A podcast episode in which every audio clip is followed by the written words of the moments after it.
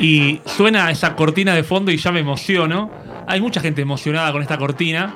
Eh, hablábamos de panelismo, lo que se escucha de fondo tiene que ver con la banda sonora de Ocupas, este programa argentino que tiene actualmente lo que es un revival 20 años después de, lo que fue su origen allá en octubre del 2000. Ya Cami nos va a estar contando un poco de la historia de, de- de Ocupas, esta serie argentina que de pronto es boom de nuevo. eh, y dan ganas de hacer panelismo para hablar de. Ocupas. La estás viendo ahora por primera vez. ¿Cómo te vas sintiendo al respecto? No, me da bronca haberme perdido tantos años de mi vida sin haber visto esta serie, Mm. esta serie, eh, porque me parece alucinante. Eh, yo me la hubiera eh, visto de un sacudón, pero como la estoy viendo con mi compañero, estoy respetando también los tiempos de él, de laburo y qué sé yo, así que recién voy por el sexto o séptimo capítulo. No me spoilen nada, por favor, se los pido. Igual me auto-spoileé, porque cuando me puse a buscar info para charlar un ratito hoy con ustedes, este, me auto-spoileé algo que me destruyó, pero no voy a decir nada. Pero ya me imagino, ya me imagino. Y lo peor es que eso sucede casi sobre el fin. No, no, no sé de qué. Mirá, murió mi, mi, mi, mi mochila. La mochila se cayó a pedazos mientras. Y claro, la emoción de saber lo que va a pasar sobre el final. Cami no me contó de qué se trata, lo que, lo que ella se enteró sin haberlo visto. Yo ya me lo imagino, pero tampoco lo voy a decir. No, no. Eh, estábamos hablando bastante de, de- de las tribus, ¿no? Y, y de pronto ser de la tribu de los que vieron Ocupas eh, también representa algo. Yo en lo personal quiero preguntarte. Desde, desde el sentido común, ¿por qué crees que a mí, eh, que habiendo visto Ocupas en el momento que salió, el día que salió, que vos me contabas que cuándo fue? 18 de octubre del año 2000. Bueno, hace 21 años casi. eh, yo ese día puedo saber hoy qué estaba haciendo. Yo estaba viendo Ocupas Increíble. ese día. Increíble. Lo mismo me pasó con Breaking Bad. El día que salió Breaking Bad, vi el primer episodio. Porque me llamaba la atención la, la estética y lo vi desde que empezó hasta que terminó. Con Ocupas era una serie de. es una serie de 11 capítulos nada más, lo cual valoro un montón, ¿no? Que, que, que hayan pensado una idea, que tengan claro cuál era y que la terminen. Porque viste que hay como mucha segunda, tercera, quinta temporada. Ocupas era una idea clara y, y en lo personal eh, quiero contarte que en medio del furor, y esto te quería preguntar, ¿por qué me pasa que un poco me dé bronca el furor que hay ahora? Esto como las bandas under que ibas a ver y, ay, yo voy a ver esta banda que no escucha nadie. Después cuando se hace comercial, ah, qué careta, eh, no, ahora re careta porque la escuchan todos.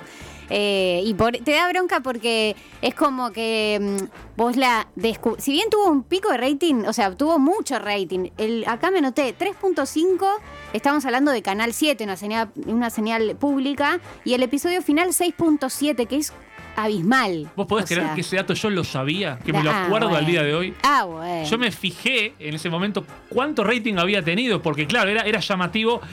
Vale decir que en ese momento también tuvo un pequeño boom dentro de la lógica de épocas en la cual no había flow, no había redes sociales Claro. como ahora. Era otra época y el rating sí tenía cierta incidencia. Ay, si te lo perdías. Si te Era- lo perdías claro. ese día, no, no importa. Ibas a cocinar y te estabas con el ojo ahí, subías el volumen de la cocina para no perderte nada. No o había- grabar. Bueno, creo que Ocupas se emitía y se repetía en la semana, para quien no pudo verlo. Creo que salía al aire los días miércoles a la noche y creo que se repetía los domingos. Y yo, en general, veía el del miércoles y lo veía repetido. Ah, fan, Eh, fan, me, gustaba muchísimo. Es muy eh, bueno. y, y debo decirte, y ahora vamos a hablar un poco de eso, eh, después de ahí en adelante empezó a suceder que muchas series se parecían a Sí. Ocupas, ¿no? Creo que lo, lo- lo inmediato posterior fue Tumberos. No sé si vos viste Tumberos. Sí, Tumberos no la vi entera. Tumberos es del 2002.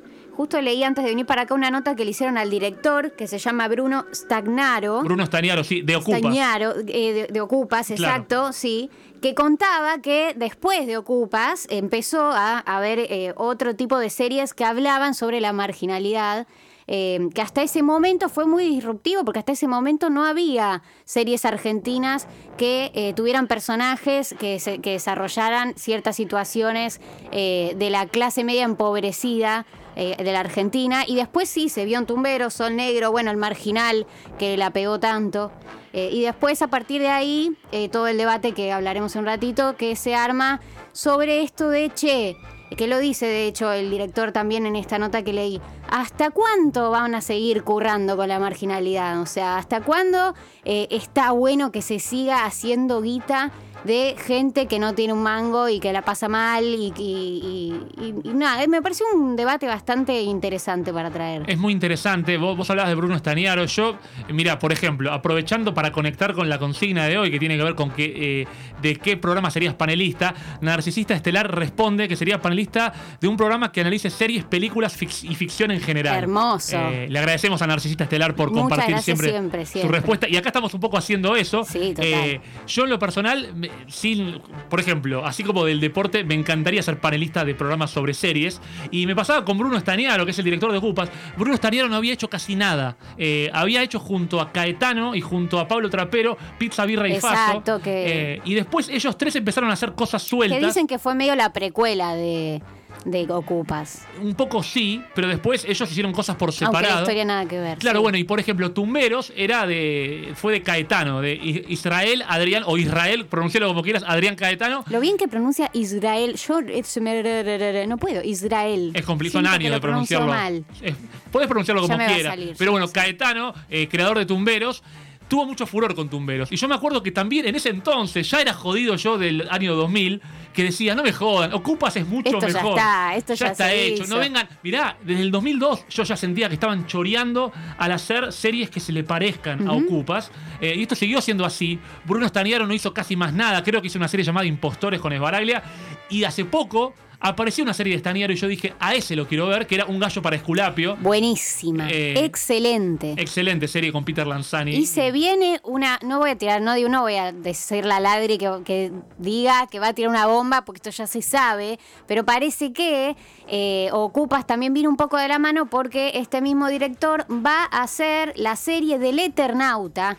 Nada cierto, más y nada, menos que va a salir por Netflix. Todavía no se sabe cuándo va a salir, pero estamos ahí muy expectantes a, a ver esa obra maestra que seguramente será. pasa con algunos directores y por eso yo conectaba con lo que decía Narcisista Estelar sobre la- las, eh, lo- el panelismo sobre series y películas. A mí me empezó a pasar que de pronto identifiqué a una persona que como director o como actor empezó a hacer cosas que me gustan y cada vez que hace algo lo quiero ver, lo quiero seguir. Eh, pasó con Damián Cifrón eh, y Los Simuladores, hizo películas como El Fondo del Mar, eh, como Tiempo de Valientes, después Peliculón, eh, Relatos Salvajes, eh, Salvajes. Hermanos y Detectives también, eh, un montón de cosas que uno dice, che, cuando haga algo Cifrón avísenme.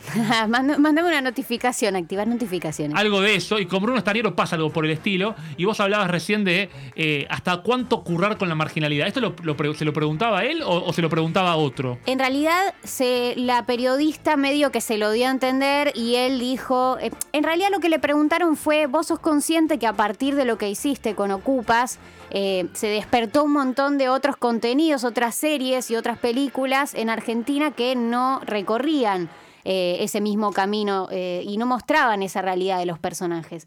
Y ahí él dijo, sí, pero tampoco es algo que me encante, por un lado, porque hoy en día me da bronca, y me entristece, decía él, que la situación eh, no haya cambiado, es decir, que Ocupas es muy, muy actual. Eh, y por otra parte también como el agotamiento absoluto de ese tipo de personajes y de realidad, como que dice, bueno, basta, chicos, dejen de lucrar con esto. Es una serie muy vigente y, y- y bueno, es el año 2000, es decir que Sí. épocas muy críticas en la Argentina. Justo antes de la crisis del 2001, que ya se venía todo así medio candente. Igual no tenés la sensación de que vivimos en crisis todo el tiempo. Sí, pero viste que sí, todo, el 2001 con el Sí. corralito y el, el famoso helicóptero con de Sí, la fue, que fue peor, fue. fue peor ese momento que otro. La represión que hubo en Plaza de Mayo, los muertos en Plaza de Mayo, fue como, Es wow, cierto. o sea, Es esto está pasando en serio, o sea, no, no es joda. Más allá del bolsillo, como que eh, había Uno, toda uno una está acostumbrado a pasarla mal, pero ahí se la pasó muy, muy mal. Muy mal, Sin dudas sí. que sí. Eh, bueno, es una serie de aquella época. Le contamos a quienes no la vieron. No hace falta que la vean tampoco. A veces el furor genera que uno quiera verla. Es una serie que realmente No, está mírenla, bien. mírenla. Sí, sí, vale mucho la pena. Y creo que tiene que ver con que, bueno, Bruno Staniaro y, y su serie que tenía a Rodrigo de la Serna como protagonista, con Diego Alonso como Sí. compañero, que es el pollo, está Franco Tirri y Ariel Estoy- Staltari. Estoy Sí. enamorada del pollo. Y no soy la única, debo decirlo. Enamorada, enamorada del pollo y obviamente ya lo googleé para ver cómo está el pollo en la actualidad y me encontré con que está muy parecido al cantante de Las Pelotas. Mirá vos. Porque justo estaba con una gorrita y la barba y qué sé yo. No, pero te enamora el personaje. Es un lindo personaje el del pollo. Y, y amás al chiqui, Al chiqui lo más. Después, siempre. los personajes de De la Serna y de Walter, que es Ariel Staltari, son más nabos, más giles. Sus Claro. personajes, lógicamente. eh, pero sí, son entrañables. El pollo estuvo muy cerca de venir a Materia Gris en una emisión, así que podemos reflotar eso, te quiero decir. Bueno, pero no le digas que No, estuve no enamorada, no que estuve, ya hablé en pasado. no, me parece un actorazo y me llama la atención no haberlo visto en otras. eh, no sé si será más del palo del teatro. No lo he No, visto. estuvo- estuvo en muchas series, sí. Yo no lo he visto en Eh, otras. creo- creo que Diego En Alonso- 99 Central estuvo. Estuvo, leí. estuvo en muchas, muchas series. Eh, estuvo en una con Nancy Duplá que no recuerdo cuál era. Actua- es uno de los que más ha actuado luego de Ocupas, además de Rodrigo Además de de la Rodrigo Serna. que la rompe toda. Pero por ejemplo. Bueno, ojo, sí. este, Ariel Stal, eh, Staltari. Staltari, Sí, exacto. eh, está en un gallo para Esculapio. Sí, él Que- está y- Recambiado. Está en un gallo para Esculapio y además es uno de los autores de un gallo para Esculapio. Tremendo, sí, un tremendo. crack absoluto. Muy Tuvo, capo. tuvo leucemia en su momento y Mirá, se no recuperó. Un, un capo absoluto. Eh, gente muy destacada, sin dudas, en lo que hace. Ahora, yo te quiero contar una anécdota de- del negro Pablo, que es el personaje más Uf, mítico. eh, Dan- miedo. Dante Mastropierro se llama, el negro Pablo. Éramos, mi hermano, mi hermano también veía Ocupas conmigo, éramos muy fans. Cuando la serie terminó tiempo después, vale decir que el negro Pablo da un poco de miedo. Sí. eh, mi hermano lo vio en una plaza. Y como que lo fue a saludar, bueno, negro Pablo, y lo miró mal y mi hermano se asustó. O sea, le generó el mismo miedo eh, que, que me generaba a mí viendo la serie. Y hay una escena que no vamos a contar, pero que es de las escenas más emblemáticas que vos sí ya viste, Cami. Que yo me acuerdo de verla en ese momento. Y lo que tiene Ocupas es que es una serie que, insisto, es hace 21 años. Las escenas duras o terribles ya hemos visto muchas con el paso del tiempo. Pero en ese momento yo no había visto casi nunca algo así, donde de verdad no sabía lo que iba a pasar. Terrible la tensión que va generando, es espectacular el guion. Y dicen que real, o sea, no, bueno, anda a chequearlo, ¿no? Pero me contaron que en esa escena, cuando estaban haciendo el casting, eh, al, al- personaje de Rodrigo, Ricardo, lo estaba interpretando en ese momento, en ese casting, un estudiante de, teatro, de actuación. Dicen que el pibe se fue porque se puso a llorar.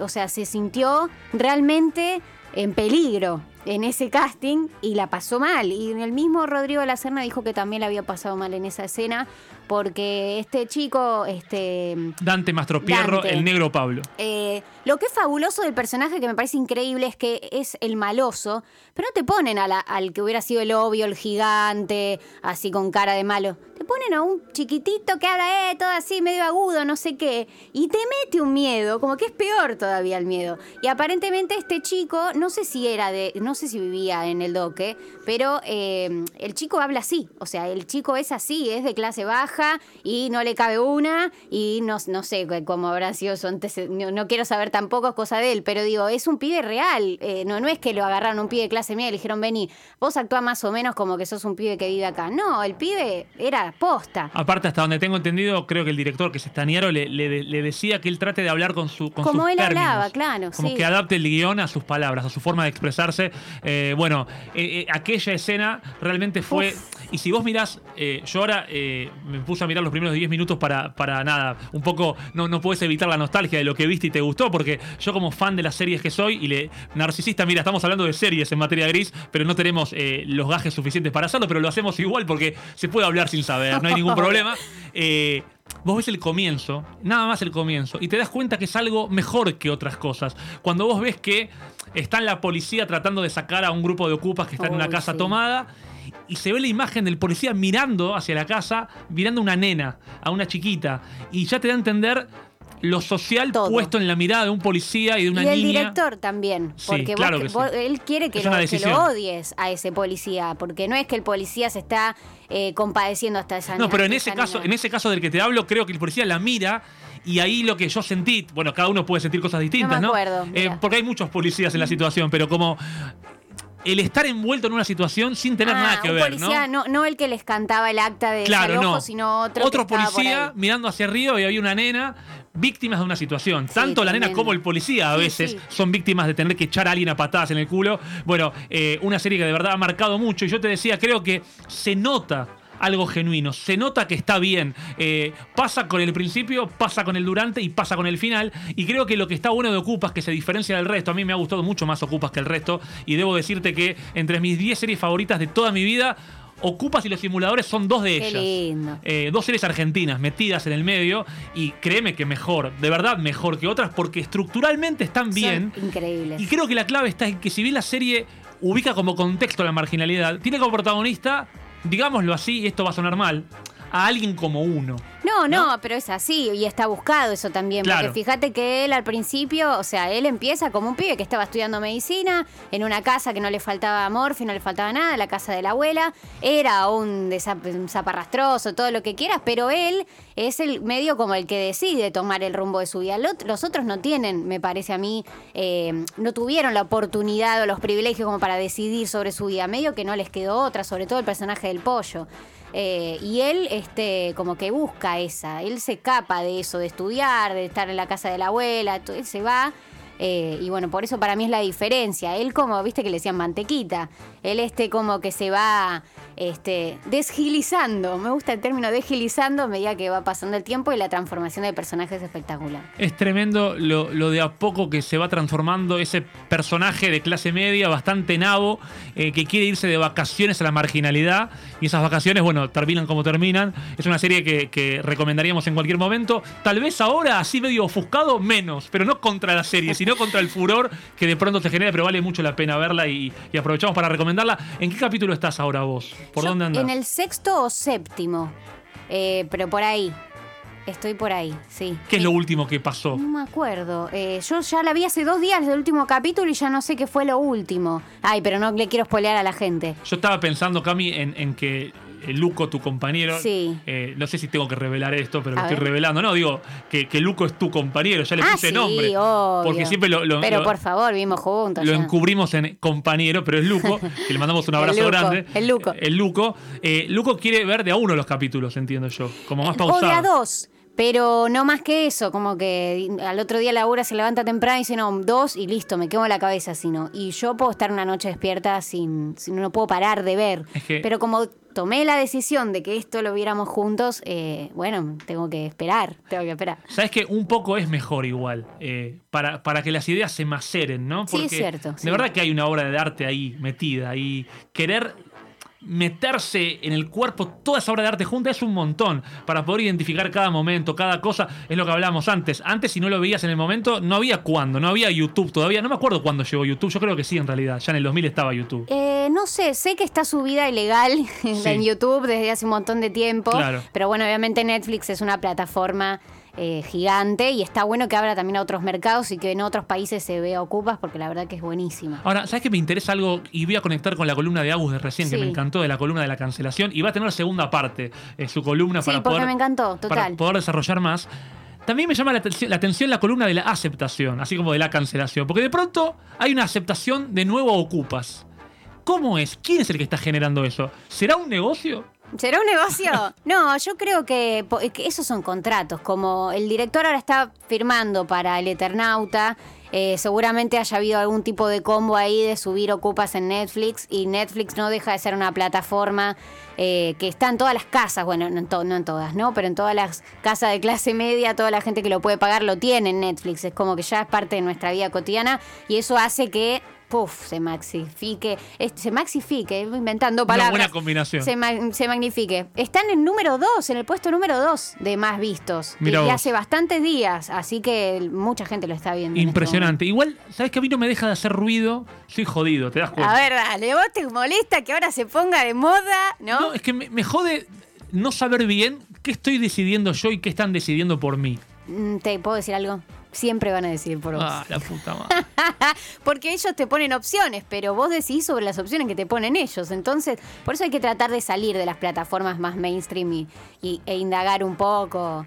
Eh, Por eso tenemos a, lados. a Leandro Gerardo y su, Pero posta, su columna claro de, que de sí. películas y series ocultas. Está Ah. la Liga Geek, porque de paso, Está digámosle a la Geek. gente que si quieren ver y saber con propiedad de, de películas y series, tienen arroba la Liga Geek para seguir y ahí podrán tener gente que sabe más que nosotros. Bueno, en realidad está Cami ahí. Bueno, sí. que yo voy a meter, uy, la cuota de humor. Y acaba de patear el micrófono, pateé, lo cacheteé. No, yo quería comentar que. Por favor. Eh, quería recomendar. Hay un chico que se hizo muy famoso hace un par de años, se llama Mauro Albarracín. Tiene un Instagram eh, y tiene un canal de YouTube conocido como Lesa, en el que él iba recorriendo el conurbano con la tarjeta SUBE e iba haciendo, filmando con su teléfono documentales sobre distintos lugares eh, del conurbano. Y entre ellos fue Aldoque, Adoc Sud, eh, está subido en YouTube, dura nada, 20 minutos, y muestran una, el, lugar donde se filmó una de las escenas que a mí me hizo estallar, que, que no spoileo nada porque no es relevante para el quien no la vio, en el que está em, Walter eh, con un arma en, el pasillo diciendo quién es el más poronga, quién es el más, yo soy el más poronga y cuando pasan dos se come los mocos y se quiere morir. Bueno, esa escena eh, fue filmada eh, en un lugar que este chico Mauro estuvo, estuvo filmando ahí el documental y fue con dos chicos que lo acompañaron y fueron mostrando la vida ahí para desmitificar un poco también, ¿no? Porque uno lo ve, ahí es obvio, es gente humilde, pero dentro de gente humilde hay un montón de gente humilde que no, no está en el choreo ni en la droga. Viste, como tratar de aflojar un poco ahí. Me gustó mucho el documental, está bueno. Es gente humilde, punto. Después habrá que ver, como en cada caso, qué hacen de su vida. Totalmente. Mauro Albarracín se llama. Mauro Albarracín. Por supuesto, si no sos de esa zona, bueno, tal vez te comes de, perejil, eh, te levantan como sobre tempala, es muy probable. Pero bueno, nada, eh, fuera de eso, sí. Mauro Albarracín, eh, Lesa, conocido como Lesa, en YouTube está el Doque, Doc Sud, el documental. Como en todos los casos, cuando conoces a alguien tenés que tener ciertas precauciones, independientemente de dónde vayas, así que eso creo que está claro. La autopreservación, a donde quiera que te metas, sin dudas que sí. Ocupas es una serie que recomendamos un montón, más allá del furor que se ha generado ahora. Y pienso en, en, qué otra cosa generaríamos nosotros de aceptación. ¿Qué cosa que no está siendo aceptada ahora vos querías, quisieras, digamos, generar masividad? ¿Materia gris tal vez? Materia gris, pero por favor, siempre. ¿Y qué más, saliendo de nosotros y la autorreferencia? ¿Alguna cosa que vos digas, esto merece ser viralizado eh, maxificadamente? maxificadamente, este, como los Submax. Eh, ajá. No sé, la verdad no sé. Eh, siento que todo lo que voy a decir ya está en verdad, porque si llegó a mí es porque yo tampoco me meto tan dentro del mundillo. Pero, pero bueno, si en algún momento tengo algo para recomendar y digo, quiero que esto que lo vean, como este documental que me pasaron, me pareció buenísimo, eh, lo voy a decir. Le vamos a meter a eso, sin dudas que sí. Y puntualmente, más allá de que algo sea viral y de que sea todo un negocio y la mar en coche, la verdad que está bueno que si algo se hace negocio, esté bueno como lo está Ocupas. Así que. Sí, total. Eh, y saben que yo lo, sigo desde cemento. Yo lo vi el día que salió. Yo lo terminé el día que terminó, no ahora. Giles. Giles. Y le mando un abrazo a toda la gente que está por ahí. Te digo, Franco Tirri, que es el chiqui tan querido, nunca más actuó. Se dijo que era el armado de Nido Dolce en algún momento. No. Eh, está igual, está, igual. Está, sí. yo vi una foto actual y está muy, igual, más viejo, pero no, no cambió mucho. Le mandamos un abrazo a él y a todos los que han hecho ocupas, fundamentalmente a Bruno Estaniaro. Cami, Sabes que en Ocupas han cambiado la musicalización, porque había mucho rock nacional y música sin derecho, estaban los Rolling Stones también de por medio, mucho interviniendo en la serie. Han cambiado bastante de la música. Yo me percaté en el primer capítulo de eso, mirando un poquitito, y es como que sentía nostalgia de escuchar lo que había escuchado en su momento. Si bien está bueno lo que sucede ahora con Santiago Motorizado, y, mucha de la música es rock nacional. Sí, temones. sí, y hay mucho de Box Day, eh, por ejemplo. Pero nosotros también cambiamos la música. Por eso vamos a escuchar un tema de Box Day, pero cantado por Calamaro. Uh, a ver. Sí, se llama Libros Sapienciales. Estuvo como parte de la banda sonora de Ocupas y aquí suena Calamaro. Este tema fue de un programa llamado eh, Caín y Abel en la Argentina y fue parte de Ocupas. Suena Calamaro en materia gris.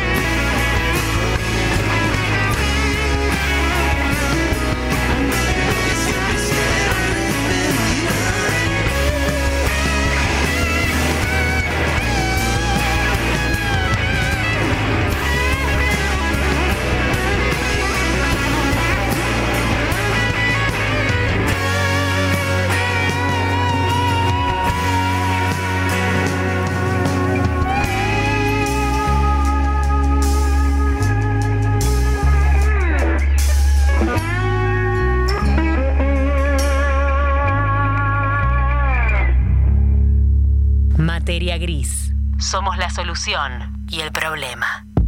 Amor en tus oídos. Sonido en expansión. Radio Colmena. Colmena. Cultura online.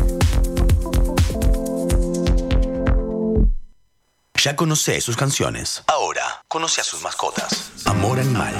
Un show original de Colmena.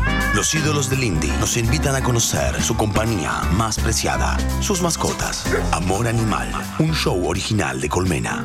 Temporada 1 disponible en nuestro canal de YouTube, Radio Colmena. Descargate la app de Radio Colmena para estar al tanto de lo que importa. Disponible en iOS y Android.